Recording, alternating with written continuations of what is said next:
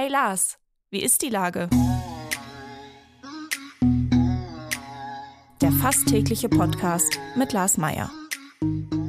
Wie ist die Lage? Unser fast täglicher Podcast in Kooperation mit der Hamburger Morgenpost, der Gute-Leute-Fabrik und Ahoi Radio spürt tagesaktuellen Fragen nach. Mein Name ist Lars Meier und ich rufe fast täglich gute Leute aus Hamburg an. Unser Werbepartner, der das diese Woche möglich macht, ist das Mai Alpenwelt Resort in Königsleiten in Österreich.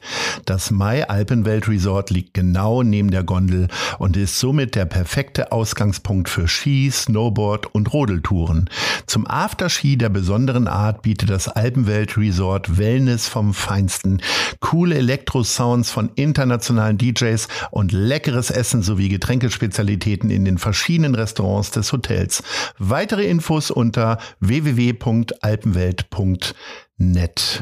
Heute befrage ich die Fraktionsvorsitzende der Grünen in der Hamburger Bürgerschaft, Jennifer Jasberg. Ahoi, Jenny. Moin. Liebe Jenny, ähm, wer sagt eigentlich Jennifer und wer sagt Jenny? Ich habe jetzt beides gesagt. Ja, also ganz kann man das, glaube ich, mh, schwer definieren. Ich habe ein bisschen den Eindruck, dass ähm, er die ältere Generation manchmal zu Jennifer neigt oder Leute, die ähm, irgendwas sehr Ernstes mir ankündigen wollen. Dann kommt auch ein energischeres Jennifer, aber ansonsten ja. hat sich, glaube ich, weithin Jenny durchgesetzt. Also wenn das Kinderzimmer aufgeräumt werden sollte, dann hat die Mutter auch Jennifer gesagt. Das, das ist möglich, ja. ja.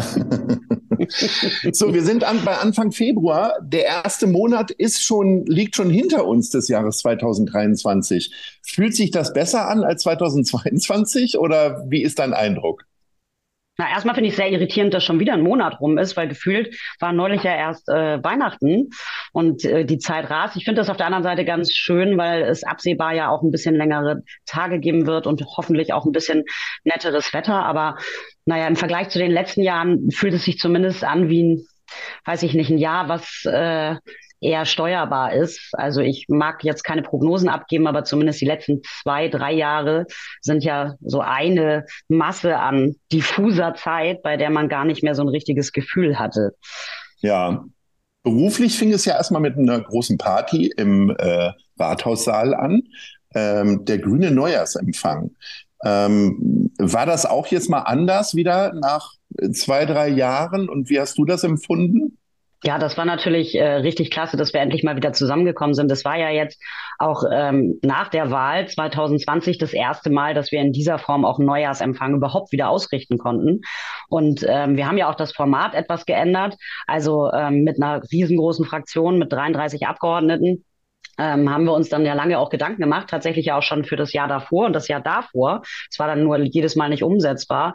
Wir hatten uns überlegt, dass wir unseren Abgeordneten insbesondere anbieten wollen mit Akteuren, mit denen sie ähm, über ihre Ressorttätigkeit im Austausch sind, dass sie die auch einladen können. Also sprich, ähm, das Tierschutzressort lädt auch ähm, bekannte Gesichter aus dem Umfeld der TierschützerInnen ein, aber das Innenressort lädt dann beispielsweise auch den Präsidenten der Polizei ein und so weiter. Also das war deswegen ähm, total spannend, weil wir wirklich eine total bunte Mischung auf diesem Empfang hatten. Und ich hatte aber das Gefühl, dass ähm, die Stimmung latent optimistisch war, trotz all der vielen schwierigen Dinge, mit denen wir tagtäglich konfrontiert sind, äh, angesichts dessen, dass man doch gemerkt hat, dass viele Leute aufeinandertreffen, die ähm, miteinander arbeiten wollen und gut miteinander umgehen. So und deswegen hat das schon Spaß gemacht, dieses Jahr endlich auch mal so begehen zu können nach den vielen Jahren des Verzichts. Und dann hieß es Ärmel hochkrempeln, denn dann hagelte es Kritik für die Arbeit im Senat. Äh, CDU-Fraktionschef Dennis Thering äußerte sich ähm, darüber, dass der Senat heillos zerstritten ist. Da gibt es ja immer mal wieder so kleine Gefechte zwischen dem ersten Bürgermeister und äh, Jens Kerstern. Sind das alles immer nur Showkämpfe und eigentlich ist alles in Butter oder ist da doch was Wahres dran? Naja, also was die Opposition zum äh, Bestand der Koalition sagt, also ich würde das jetzt immer nicht auf die Goldwaage legen, weil so wie ich das wahrnehme, nimmt Dennis Thering an den Runden, an denen ich teilnehme, nicht Teil. Also ähm, von außen, ich meine, das ist natürlich auch ein bisschen die Rolle der Opposition, draufzuhauen und darauf hinzuweisen, dass man womöglich selber das viel besser machen wollen würde oder könnte.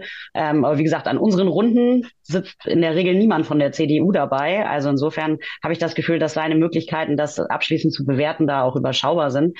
Ich glaube, insgesamt befindet sich die Koalition in einem ähm, völlig okayen Zustand. Also eine Koalition ist ja nie eine Ehe und äh, eine Wunschgemeinschaft, sondern eine Arbeitsebene, die man sich schafft, wo man Vereinbarungen miteinander trifft und Kompromisse macht. Und ich glaube, dass das auch völlig normales Koalitionsbusiness ist, dass man ähm, ab und zu auch mal Dinge miteinander kontrovers diskutiert. Alles andere wäre ja auch Quatsch. Also wir sind ja zwei Parteien, die miteinander ähm, eine Mehrheit in dieser Stadt abbilden und dann müssen wir halt manchmal auch Dinge ähm, miteinander irgendwie kontrovers bestreiten.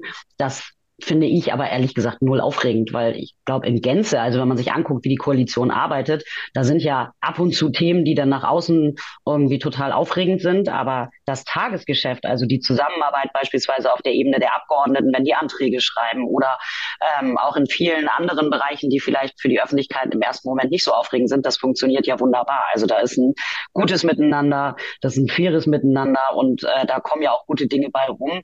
Und wenn dann bei einem Thema dann mal auch nach außen dringt, dass wir darüber gestritten haben in der Sache, dann ja, denke ich, das ist halt so. Also alles andere wäre ja auch schade. Also wenn wir uns immer an allen Sachen einig wären und äh, in so einer Situation, in der einfach auch viele Dinge neu zu bewerten sind, die wir nicht schon in den letzten zehn Jahren in unsere Programme geschrieben haben, ähm, wenn wir uns dann mal alle einig wären, dann bräuchte es ja vielleicht auch nicht zwingend zwei Parteien in einer Koalition, dann würde ja auch eine reichen. Bei der Elf-Vertiefung komme ich als äh, Außenstehender nun überhaupt gar nicht mehr hinterher. Mehr hinterher. Dein Fraktionschef, Kollege Dominik Lorenzen, hatte die Elbvertiefung im November für gescheitert erklärt. Die SPD inklusive Peter Tschentscher sieht das aber anders. Äh, wie wird's denn nun? Also was ist denn jetzt die Wahrheit? Beziehungsweise gibt es einen Kompromiss und wie sieht der aus? Ja, ich glaube, zu dem Thema könnten wir hier tatsächlich ja drei Stunden sitzen. Mhm. Ähm, die Aussage, dass die Elbvertiefung gescheitert ist, die hat sich ja Dominik Lorenzen gar nicht ausgedacht, sondern das ist ja auch eine Äußerung gewesen, die auch vom Bund kam. Also der Bund hat genau diese Feststellung gemacht und hat ja deswegen auch die Tiefen, die dort hergestellt werden sollen oder die mal zugesagt wurden, zurückgenommen, weil es durch das Baggern einfach nicht mehr möglich ist, das zu halten. Also das ist ja eine Feststellung, die von außen kam, die wir aufgegriffen haben. Und äh, im Nachbarland wurden oder in den beiden Nachbarländern wurde diese Feststellung Fragestellung ja natürlich auch zur Grundlage genommen, um in weitere Gespräche zu gehen. Deswegen finde ich das, ähm, wenn man es nur zugespitzt auf Hamburg betrachtet, vielleicht auch ein bisschen zu kurz gegriffen. Ich denke, dass das wenig überraschend ist, äh, festzustellen, dass die Grünen in Hamburg immer schon eine andere Einschätzung hatten zu dem Thema Elbvertiefung, als die SPD das hatte, dass wir hier ähm, große Bedenken hinsichtlich der ökologischen Folgen auch immer mitgebracht haben. Es gab aber ja trotzdem eine Einigung im letzten Koalitionsvertrag, dass wir zu diesen Maßnahmen stehen und da rüttelt ja auch keiner dran, dass diese Elbvertiefung nun nicht so umgesetzt wird, wie ursprünglich mal gedacht. Das ist bestimmt nicht die Schuld von den Grünen und schon gar nicht von denen in Hamburg, sondern wie gesagt, gesagt, eine Feststellung, die da auf Bundesebene von den zuständigen Behörden gemacht worden ist. Und ähm, was wir davon unabhängig, also das ist ja eine, ein Aspekt ähm, der Erdvertiefung, was wir davon unabhängig natürlich thematisieren, das steht bei uns im Koalitionsvertrag und darauf äh, legen wir besonderen Wert, ist, dass das Sedimentmanagement, also der Umgang mit ähm, der Vertiefung, die ja unheimlich viel Arbeit macht und unheimlich teuer ist, dass das immer auch ähm, in Zusammenarbeit mit den Nachbarländern geschieht. Also weil Hamburg ist zwar ein echt super Ort und äh, wir haben auch sehr, sehr viel zu tun mit der Elbe, aber die Elbe hört ja nicht an der Landesgrenze auf, ebenso wie die Metropolregion. Und deswegen, gerade bei den Auswirkungen, die das dann eben auch im Wattenmeer hat, ist es total wichtig und sinnvoll. Und das ist ja auch so vereinbart, dass wir mit Hamburg und Schleswig-Holstein hier eine Ebene finden ähm, wo wir gemeinsam auch die Lösung tragen. Und ähm, darauf drängen wir immer wieder. Das hat in der Vergangenheit, weiß man ja mittlerweile auch glaube ich, äh, medial nur so bedingt gut geklappt. Also äh, in Niedersachsen hat man sich ja auch in der Koalition sehr stark äh, darauf fokussiert, dass eben hier keine Alleinlösung Hamburgs gefunden wird. Als Alleinlösung wird ja gesehen dieser Gang nach Schahörn. Also weil Schahörn, auch wenn das viele vielleicht gar nicht immer so auf dem Schirm haben, ein Teil Hamburgs ist äh, bestünde hier ja eine Möglichkeit, auch Sediment abzulagern und äh, dafür nicht in weitreichende Verhandlungen mit den Nachbarländern zu gehen. Wenn man mal auf die Landkarte guckt, ist Schahörn ja wirklich nur ein kleiner Teil in diesem Großbereich Wattenmeer. Und ähm, insofern sind die Nachbarländer da sehr skeptisch, auch was die möglichen ökologischen Folgen angeht. Diese Einschätzung ähm, haben wir geteilt und haben gesagt, also Hamburg sollte tunlichst davon absehen, jetzt äh, unabgestimmt hier langfristig irgendwie ähm, Maßnahmen durchzuführen, sondern dass wir uns da wirklich mit den KollegInnen an einen Tisch setzen. Und ich habe den Eindruck, ich bin ja auch äh, Obfrau im Hamburg-Schleswig-Holstein-Ausschuss, da haben wir da ja jüngst erst vor, ich glaube, ein, zwei Wochen auch wieder beraten, dass ähm, Melanie Leonard in ihrer neuen Rolle da einen sehr guten Job macht. Also sie ähm, hat es geschafft, da eine sehr gute Gesprächsebene auch herzustellen mit äh, dem zuständigen Ministerium in Schleswig-Holstein. Und das macht auf mich zumindest jetzt erstmal einen sehr soliden Eindruck, weil wir haben eine Lösung ja gefunden im letzten äh, Winter für die kommende kommenden Monate. Das ist aber ja so, ne, man rettet sich von einem ins nächsten, um nicht in eine schwierige Lage zu kommen. Aber wir müssen ja auch eine langfristige und tragfähige Lösung haben. Also wir können uns ja nicht jedes halbe Jahr hinsetzen und sagen, oh, was machen wir denn jetzt mit dem Sediment? Also es ist ja absehbar, dass das ähm, langfristig irgendwie auch eine Lösung braucht. Und da sind zumindest Schleswig-Holstein und äh, Hamburg gerade in, finde ich, sehr guten Gesprächen. Das Gesprächsniveau ne, ist auch auf Augenhöhe und ähm, fühlt sich so für mich als, als Parlamentarierin sehr gut an, das zu sehen. Und der Antrag für weitere Verbringung wurde auch eingereicht. Und ich habe das Gefühl, dass wenn man da mal ein bisschen auch rhetorisch äh, abschichtet und sieht, dass die Interessen aller Länder auch zu achten sind, dass das auch zu machen ist und dass man auch mal vielleicht ein bisschen innovativ nach vorne guckt, weil immer nur im Kreis fahren und Schlick hier rausholen, irgendwo anders hinschmeißen. Das ist teuer, das macht niemandem Spaß und ähm, da sind jetzt ja auch verschiedene neue Ideen auf dem Tisch. Zum Beispiel das Sediment auch langfristig für den Deichbau zu verwenden. Das sind ja alles so Sachen, die kann man auch in Hamburg nicht alleine lösen. So viele Deiche haben wir beispielsweise auch gar nicht, sondern das ist auch ein Thema, was wir dann mit den Nachbarländern weiter adressieren wollen. Also das wird, glaube ich, nach außen hin immer, also sehr komplex und nach außen hin ne, kann man dann natürlich auch den Streit, den es an verschiedenen Stellen gibt und auch die ähm, schon immer bestehenden unterschiedlichen Bewertungen zu dem Thema ähm, nebeneinander legen. Aber alles in allem habe ich das Gefühl, wie gesagt, auch dass Melanie Leonard und äh, auch die Ministerien der Nachbarländer da jetzt eine gute Ebene haben. Also insofern bin ich da ganz optimistisch und ich glaube, wir müssen da nicht die ganze Zeit drauf umreiten, ähm, wer jetzt wann was gesagt hat, sondern es muss ja darum gehen, da eine gute Lösung für den Hafen und die Metropolregion zu finden. Und die Nachbarländer haben ja nun auch ein, zwei Leute, die möglicherweise äh, in irgendeiner Form wirtschaftlich abhängig sind vom Hamburger Hafen in ihren Ländern. Also die sind ja durchaus auch interessiert an einer guten Lösung. Wir fassen zusammen, Melanie Leonard als SPD-Chefin ist die neue Hoffnung der Grünen in Hamburg. Hm, das heißt neue Hoffnung. Ich, äh, ich schätze, ich schätze und schätzte ihre Arbeit auch in ihrer vorherigen Rolle sehr. Ja. Also ich finde, sie ist äh, eine sehr gute Senatorin und ähm, zumindest mit dem Jobwechsel nämlich war, dass äh, es ihr gelungen ist, dann neue Gesprächsebene einzuziehen. Und ähm, da, davor habe ich großen Respekt. Kommen wir mal zu einer anderen Senatorin, Anna Gallina. Die hat sich gestern ordentlich was anhören dürfen in der Hamburger Bürgerschaft. Es geht um den Messerangriff im Regionalzug von Kiel nach Hamburg. Da hat ähm, jemand mehrere Leute niedergestochen, zwei sind gestorben und diverse Leute schwer verletzt worden. Und die Opposition krit kritisierte Hamburgs Justizsenatorin Anna Gallina auch hier heftig. Äh, wie ist denn da der Stand der Dinge? Ist sie da gestern einigermaßen rausgekommen? Und äh, was sagst du zu ihrer Verteidigung oder äh, muss da gar keine Verteidigung vorgenommen werden? Naja, also ich finde, sie hat das gestern ähm, sehr gut gemacht. Ich finde auch insgesamt ähm, den Kurs, den wir innerhalb der Koalition hier auch haben, nämlich darauf zu pochen, dass es erstmal eine genaue Analyse des, äh, der, der Sachlage geben muss, bevor man jetzt irgendwie übergeht, ganz große Forderungen zu stellen, ähm, den richtigen Weg. Und ich finde, das hat sie gut dargestellt. Also wenn man das mal versucht, ein bisschen mit Abstand zu betrachten, dann ist natürlich klar, dass Part of the Job Description einer Justizsenatorin oder eines Justizsenators ähm, wie auch der Ministerin immer ist, dass in solchen Situationen ähm, ne, es natürlich quasi drehbuchhaft abläuft, äh, dass da Vorwürfe aufgemacht werden. Also das haben wir ja auch in der Vergangenheit gesehen, in dem Moment, wo eine Person beispielsweise ausbricht aus dem Strafvollzug oder aber auch äh, nach einer Entlassung eine schwere Straftat begeht, da ist natürlich die Fehlersuche meistens auch auf die entsprechende Behörde konzentriert. Ähm, das ist klar, dass das passiert und ich finde das auch in Ordnung und wir finden das auch absolut richtig, dass man hier in diese Richtung auch Fragen stellt. Und Anna Gallina hat ja auch sofort letzte Woche angeboten, dass man den bis dahin bekannten Sachstand mit in den Justizausschuss nimmt. Der tagt ja heute. Und äh, dass man dort genau auch in die Tiefe geht bei solchen Fragen. Und ich finde, das ist auch der richtige Weg, weil ähm, wir haben es hier mit einer absolut schlimmen Tragödie, mit einer außergewöhnlichen Situation für sehr viele Menschen ähm, zu tun. Und in der Situation einfach pauschal nach einer Lösung zu schreien, bevor man wirklich Kenntnisse hat von dem, äh, was sich da ereignet hat. Das ähm, wird, glaube ich, weder den Opfern noch den Hinterbliebenen gerecht und führt natürlich am Ende auch nicht dazu, dass man faktisch gute Lösungen hat. Also ähm, ich war gestern in der Debatte einigermaßen erschüttert auch davon, dass selbst in dem Moment, als unsere Senatorin ähm, ihr Mitgefühl aussprach gegenüber den Opfern und den Angehörigen, ähm, die AfD es nicht unterlassen konnte, irgendwas völlig Nichtiges reinzuschreien zum Thema Gendern oder was das war. Ähm, das zeigt natürlich, dass auch hier, sage ich mal, von der rechten Seite es durchaus den Versuch auch gibt, das zu instrumentalisieren. Ähm, ich halte das völlig unangemessen und am Ende des Tages kann ich jetzt auch noch keine Folgerung ziehen. Was sich ja etwas abzeichnet, ist die Frage, ob wir in Hamburg noch Möglichkeiten haben, zum Beispiel die, den Übergang aus der Untersuchungshaft irgendwie uns genauer anzugucken. Wir sind ja das einzige Bundesland, was, ähm, das einzige nicht, aber eines der wenigen Bundesländer, in denen es schon ein Resozialisierungsgesetz gibt, das ähm, allerdings bisher so wie wie ich das verstanden habe, ich bin ja nicht justizpolitisch die Sprecherin, aber ähm, soweit ich das verstanden habe, nicht für Menschen aus der Untersuchungshaft äh, greift.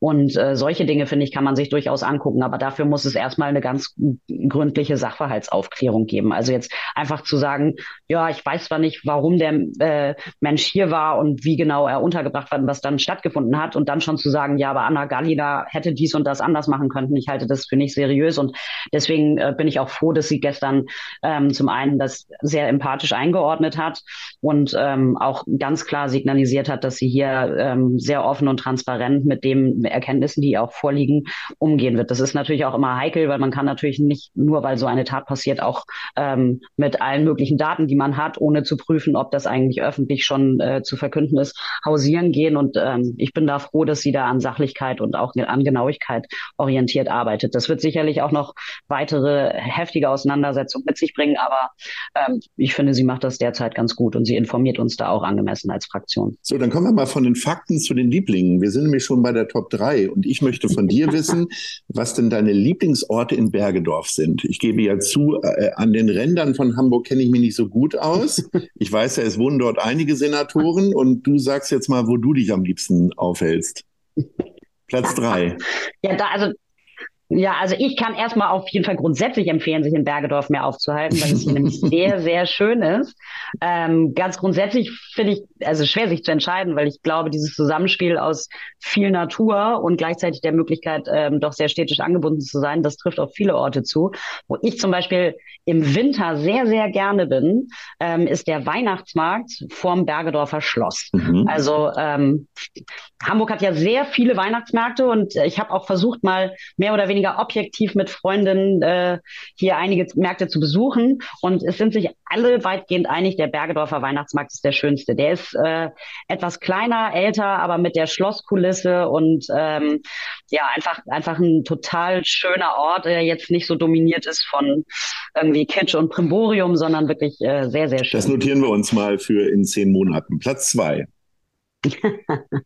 ja, also wenn man dann mal im Sommer ähm, unterwegs ist, kann ich sehr empfehlen, ähm, sowieso grundsätzlich in den Vier- und Marschlanden mal eine kleine Tour zu machen. Aber man kommt ähm, jetzt, wo der Marschbahndamm auch äh, durch unsere Unterstützung als Fahrradweg ähm, weiter saniert, na nicht saniert, aber ähm, ausgebessert wird, kommt man sehr gut auch zum Beispiel zum Hof Eggers. Das ist äh, ein ähm, naja, ein mehr oder weniger großer Eventhof in den Vier- und Marschlanden.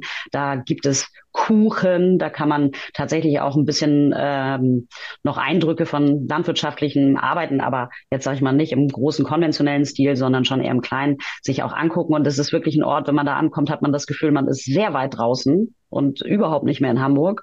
Und äh, es ist echt ein schöner Ort, um zur Ruhe zu kommen und wirklich mal von jetzt auf äh, gleich runterzuschalten. Das ist echt toll. Platz eins. Ja, Platz eins.